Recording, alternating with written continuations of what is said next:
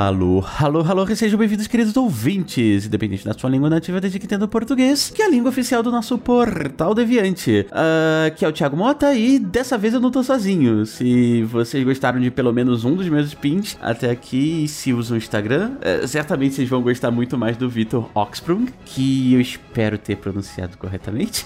Mas mais importante que o nome é o perfil, que é muito mais fácil de pronunciar, que é Vitor Linguística. Eu penso em fazer aqui duas entrevistas com alguns divulgadores da, da área da linguística que estão crescendo bastante recentemente, para ajudar a divulgar, claro, mas também porque eu acho que são pessoas bem bacanas de acompanhar pelos motivos que a gente vai acabar comentando ao longo das entrevistas. Então, no caso do Vitor, um ponto que eu acho que é bem importante é que a divulgação científica se tornou até o próprio tema do projeto de doutorado dele lá na UFSC, que é Federal de Santa Catarina. Então, vamos conversar um cadinho sobre isso por aqui. É, eu vou dar um tempinho para vocês procurarem e seguirem o perfil dele lá no Instagram. De novo, é Vitor Linguística. E nos vemos depois do giro. Gira Felipe. Speed Notícias.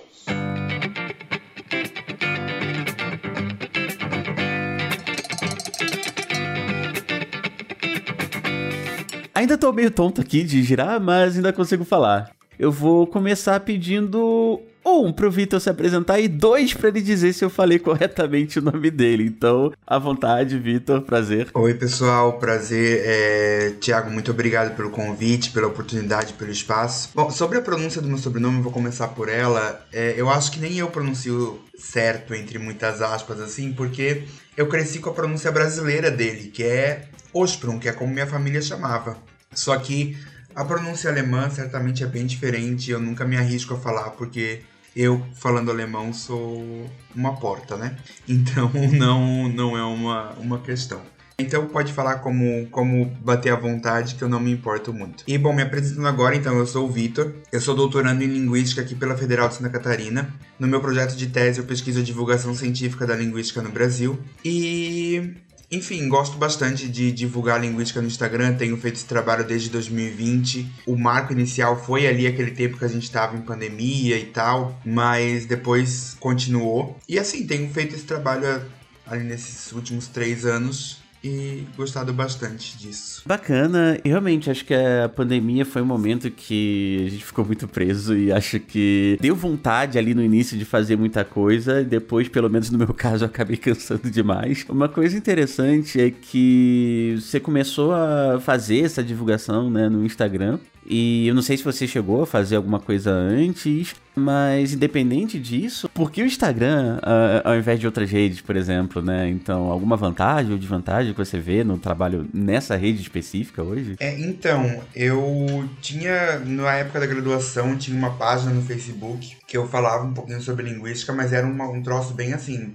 Ali para os meus professores da graduação, para os meus amigos da graduação, não era um, um público muito extenso. E com o Instagram, é, eu percebi as motivações por trás dessa rede social depois de começar a usar, porque eu já tinha um perfil pessoal, né? O Vitor Linguística ele era um perfil pessoal, que tinha ali meus amigos, familiares, colegas seguindo ele, e eu Nessa, nessa época de que eu entrei no mestrado em 2020, né, que também foi, foi o ano ali da, que eu comecei, na época que eu entrei no mestrado, o pessoal ficava me perguntando: ah, mas o que, que tu estuda em linguística? Tu estuda, tipo, todas as línguas do mundo? Tu, tu, vai, tu vai ser poliglota? Tu estuda como falar exatamente as palavras? Tu estuda gramática normativa? O pessoal, gramática, né? Porque gramática o pessoal já entende como gramática normativa. Sim, as perguntas de sempre. É, as perguntas de sempre. E daí eu pensei assim, ah, vou co começar a usar o meu Instagram para mostrar meus estudos. E, e daí é, fiz um post lá falando sobre o que era linguística, qual era a perspectiva de linguística que eu atuava e foi mostrando assim aos poucos como a linguística estava presente no nosso dia a dia. Só que isso assim, com o único objetivo de mostrar para os meus amigos e familiares o que eu estava estudando. Só que daí comecei a botar umas hashtags, começou a vir um pessoal da área de letras, aí esse pessoal da área de letras se identificou com essa é, persona que, que é perguntada diversas vezes sobre o curso que faz e várias coisas a, a, respeito disso no senso comum. E daí começaram a compartilhar, compartilhar, compartilhar. Quando eu vi o perfil estava crescendo e o perfil é, pessoal tinha deixado de ser pessoal para virar um perfil de divulgação científica. E daí, eu acho que não tem a, a questão de por que o Instagram lá no começo. Porque o Instagram foi a rede social que eu simplesmente tinha ali na época para usar e fazer isso. Mas eu acho que tem a motivação do porquê continuar no Instagram. Que daí foi coisas que eu fui percebendo depois. É, eu acho que o Instagram ele cumpre uma, um papel muito legal de rede social, que é a interação entre o comunicador e o, o consumidor do conteúdo, né? E é uma interação, às vezes, que ainda, no meu caso, ainda é possível controlar, mas não no sentido de uma forma de, de ter controle sobre as pessoas que comentam, mas controlar no sentido de poder ver todos os comentários, de poder ver as mensagens. No meu caso, isso ainda é possível. Eu acho que, por exemplo, colocando aqui em dois extremos, em blogs essa interação é muito mais difícil entre o consumidor e o consumidor do conteúdo e o criador de conteúdo. E vamos colocar uma outra rede social, como por exemplo o TikTok, é uma rede que caso seu vídeo viralize, é muito incontrolável você conseguir dar conta de todos os comentários, de todas as mensagens, de todos os números que isso gera. É, é claro que pensando em divulgação, viralização, o TikTok é uma rede que tem ganhado muita força, porque os vídeos de lá realmente viralizam e ficam bem populares a depender do, do conteúdo, né? É, mas no Instagram eu, eu gosto desse contato mais próximo com as pessoas. Eu, eu acho que isso fortalece também a divulgação científica. Fortalece o engajamento. É, e eu, eu acho que é isso, assim, as motivações por trás do Instagram são essas. Eu acho que também tem muitas ferramentas legais, como enquetes, quiz, aquela caixa de perguntas e tal, que uma pessoa pode explorar para fazer divulgação científica. Sim, bem lembrado. É, inclusive, uma coisa muito engraçada que eu estava pensando recentemente é que hum, eu hoje, assim, se eu pensar em rede social e excluir o WhatsApp, por exemplo, das redes sociais, eu acho que o Instagram é o único que eu uso. E hum, uma coisa legal nele é que hum, às vezes eu simplesmente tô passando as coisas e vejo algum story, algum post de algum amigo, de algum colega e a partir disso gera a conversa. Então Sim. talvez eu nem conversasse tanto com esses colegas, mas a partir desses posts acaba dando motivo pra gente interagir um pouquinho mais, né? Sim, então acho que pra divulgação isso pode ser realmente muito, muito legal também. E uma coisa que eu acho muito legal no seu trabalho também, que eu acho, pelo menos, que pelo menos na minha visão vem contribuindo bastante pro seu trabalho, é que normalmente a gente fica ali minerando, né, assuntos que estão em alta e que a gente possa falar, que a gente chama de pauta quente. E no seu caso, você pega qualquer assunto que está em alta e transforma em um assunto de linguística. Então eu lembro de, por exemplo, da, da sua série anual sobre Big Brother, sabe? Acho que é um, um dos pontos mais altos, assim, mais famosos do seu, do seu perfil. É, tem material sobre Harry Potter, sobre outros filmes, sobre os próprios TikTokers, né? Você tinha comentado sobre TikTok, é, sobre música de alguns cantores e tal. Caramba, isso demanda uma baita de uma criatividade, então como é que você consegue ser tão criativo assim? É, eu acho que pode ter um pouco a ver com, com o desenvolvimento cerebral do, do meu hiperfoco, que é a linguística. Eu sou uma pessoa autista, né? Esqueci de comentar antes no começo, mas eu sou autista nível 1 de suporte e eu sou hiperfocadíssimo em linguística e linguagem e língua de modo geral. Então, é, às vezes, a minha estratégia para gostar de uma coisa é encontrar onde essa coisa pode se relacionar com língua. E desde pequeno foi assim. E no caso ali do, do, dos posts sobre cultura pop e, e elementos assim do, da cultura popular brasileira, como o Big Brother, por exemplo, eu comecei a sentir na época que eu fazia divulgação, no começo, assim, né, 2020 lá, que o perfil ele tava indo por um lado que eu não conseguia mais ver a minha identidade, que eu não conseguia mais entender o que que tava acontecendo ali no perfil, porque era, parecia que era tipo um personagem falando sobre as coisas. E daí eu pensei assim, ah, eu preciso falar um pouquinho das coisas que eu gosto também. E eu sou uma pessoa que gosta muito de Big Brother. Eu, eu não vejo só por causa da linguística. Desde 2010 eu acompanho esse programa, tipo, todos os anos. E eu sei, assim, tipo, informações sobre o programa, eu sou esse tipo de pessoa. E daí eu comecei a pensar, ah, são 20 falantes numa casa. Obviamente vai sair dado linguístico dali. E daí eu comecei a perceber essas coisas, comecei a olhar pro Big Brother dessa outra, desse outro ponto de vista. E daí comecei a criar conteúdo a respeito, assim. Daí todo ano, é, quando é, o Big Brother tá no ar, eu penso tipo assim, ah, vocês viram que fulano falou tal coisa? Olha que dado, esse dado linguístico é discutido assim, assim, assado. Eu acho que é bem interessante, assim, a maneira como, como isso chama o público também, sabe? Porque mostra que, as, que a linguística tá no dia a dia deles mais do que eles imaginam. Eu acho que é essa a, a grande chave, assim. Antes de é, levar a linguística para os muros além da academia, a gente precisa mostrar que a linguística já tá ali. Ela só falta ser percebida, sabe? Então acho que é, que é esse o ponto. Harry Potter também é a mesma coisa, Britney Spears é a mesma coisa. É uma coisa que eu, a Debbie Cabral, quando ela gravava aqui no Spin também, a gente falava muito, muito o tempo todo, mas eu acho que você mostra isso maravilhosamente bem, sabe? Que é a linguística vai dominar o mundo, a linguística tá em tudo, porque a gente realmente pode falar sobre quase qualquer tema. A gente, a gente tem muita interface com educação, com a computação, com a biologia, com a neurociência, com a sociologia, com a filosofia. Eu, eu acho, e é um ponto que eu sempre falo, né, também, que a gente só não. Eu só não vi uma relação assim, direta, direta mesmo, com a química. Não existe uma lingoquímica, sabe? Uhum. É óbvio, não quer dizer que em nenhum ponto a gente vai chegar lá. Dá para chegar, por exemplo, quando a gente tá falando de uh, neurociência da linguagem e tal, mas não tem essa ligação direta. Então eu acho que você é um. traz esse exemplo muito melhor do que a gente jamais pensou em trazer aqui pro Spin, né? Sobre como a linguística tá em quase tudo que a gente. Que a gente vê por aí. Então, acho que isso é muito legal. E você não começou exatamente o seu doutorado com um tema de divulgação científica, mas depois você acabou mudando e começou a pesquisar realmente divulgação científica. É, não sei se você queria falar um pouquinho sobre o que você fazia antes, mas acho que o principal seria é, o que, que te levou a mudar de tema, assim. É, bom, então para responder essa pergunta eu vou voltar lá na minha iniciação científica na graduação. É, meu projeto de iniciação científica na graduação foi sobre linguística na escola. Então a gente fazia oficinas de linguística numa, numa escola e assim a gente levava a linguística para esse ambiente era uma estratégia de divulgação científica, só que um pouco diferente do que, do que eu entendia por divulgação científica, porque na época eu não entendia quase nada a respeito, né? 2017. E aí, o meu mestrado, eu quis fazer uma extensão desse projeto. Eu quis fazer alguma coisa semelhante, assim, só que daí a nível de mestrado. Mas daí no meu mestrado veio a pandemia, eu não pude ir para as escolas, né? Então eu pesquisei a formação de professores, pesquisei consciência sintática dos professores de língua portuguesa, a respeito do sujeito gramatical do português português. Essa foi a minha dissertação. Na tese, eu queria daí então, pensei, vou agora fazer o projeto que eu queria estender lá na iniciação científica. Agora que a pandemia deu aliviada, eu vou para as escolas fazer esse tipo de coisa. Comecei com essa ideia, comecei fazendo até uma, uma espécie de pesquisa experimental, queria ver como a intervenção influenciaria na consciência gramatical dos alunos e as coisas assim, queria fazer uma espécie desse tipo. Só que daí é, eu percebi que as pessoas me chamavam e conversavam comigo a respeito de divulgação científica. Então o Instagram acabando, acabou ficando um pouco mais popular que meu Lattes, eu digo assim, sabe? Porque. Na academia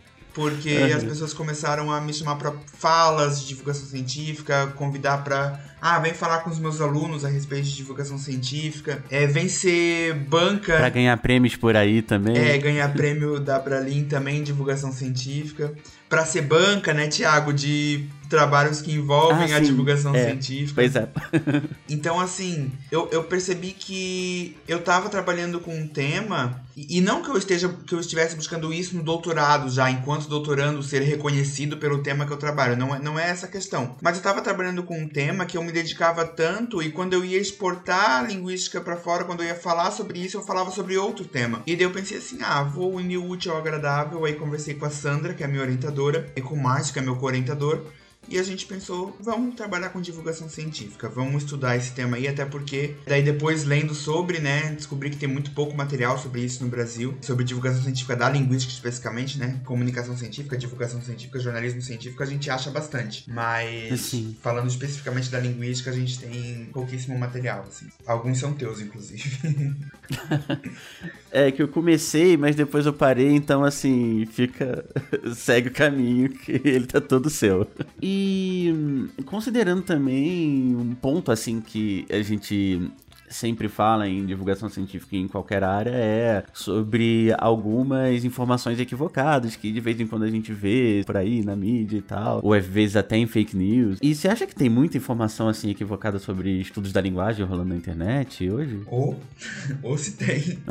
é, então, eu sempre brinco que a gente, muito além de divulgar a linguística, a gente precisa popularizar, porque ela ainda não é uma ciência popular que goza dos mesmos privilégios da ciência ciências naturais, por exemplo, quando são consideradas ciências. É, não que as ciências naturais não passem por equívocos do senso comum, não que as ciências naturais não tenham esse tipo de coisa, eu não estou dizendo isso, pelo amor de Deus. Mas é, eu vejo que com a linguística, assim, é uma coisa muito mais concretizada essa crença de que existe um modo certo de falar, de que uhum. é o linguista aquele que sabe todas as línguas do mundo, é, de que o sotaque é, tá só no outro e não em mim, porque o sotaque é aquele que fala Sim, diferente de principalmente. mim. É, ah, porque a gramática diz que não pode falar para mim fazer, a gente fala né? Então, esse tipo de coisa, assim, de, do, da compreensão que as pessoas têm do, do que é falar certo, seja ela no âmbito sociolinguístico ou gramatical,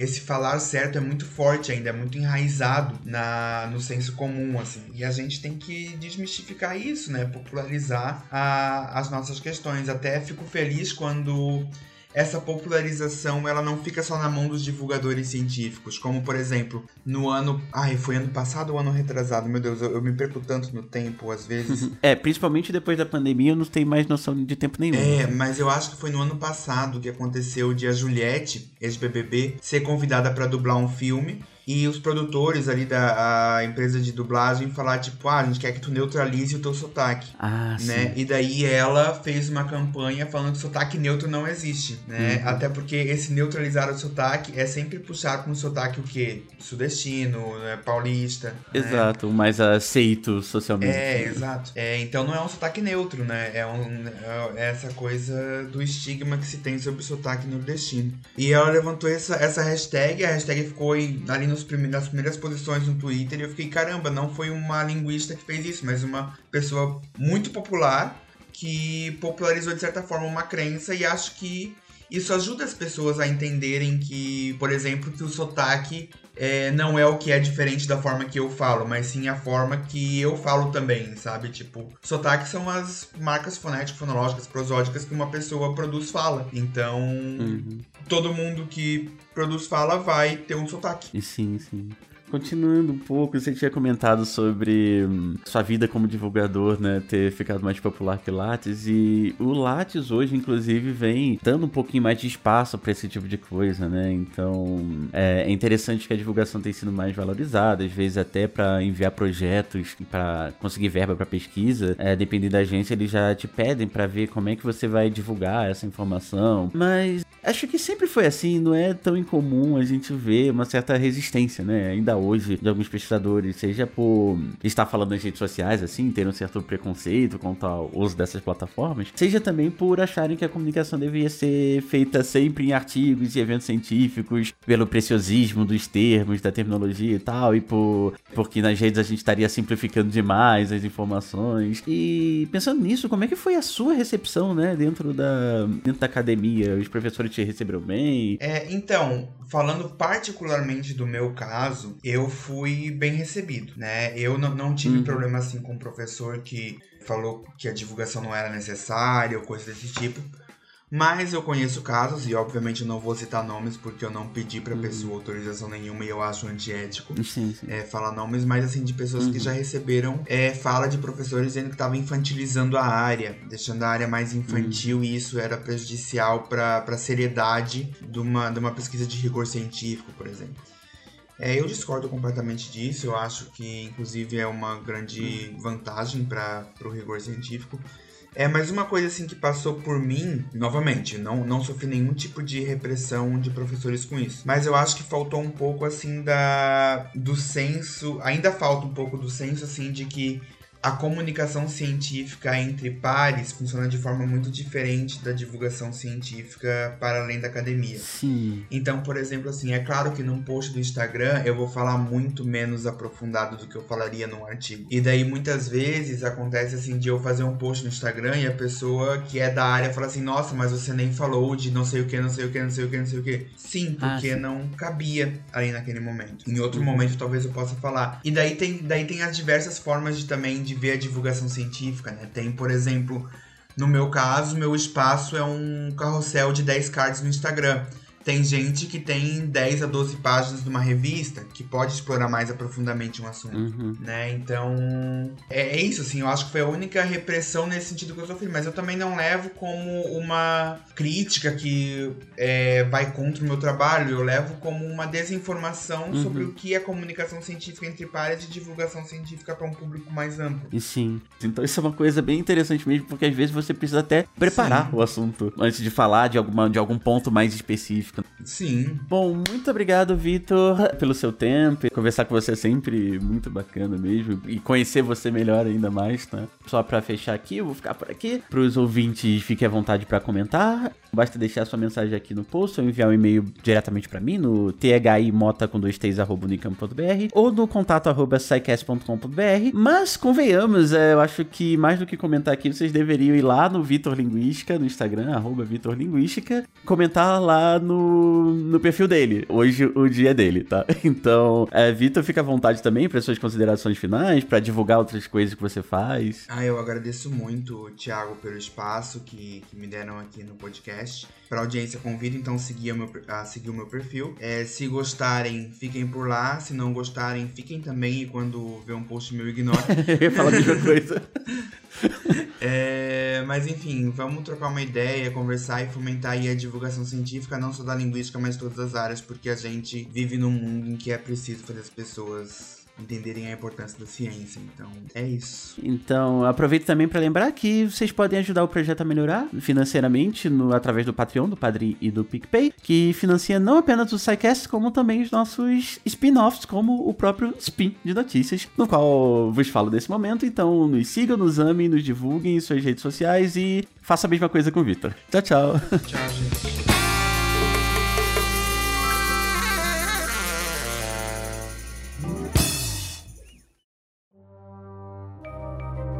Este programa foi produzido por Mentes Deviantes.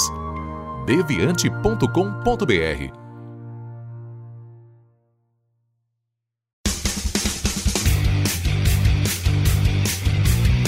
Cortes, edição de podcast.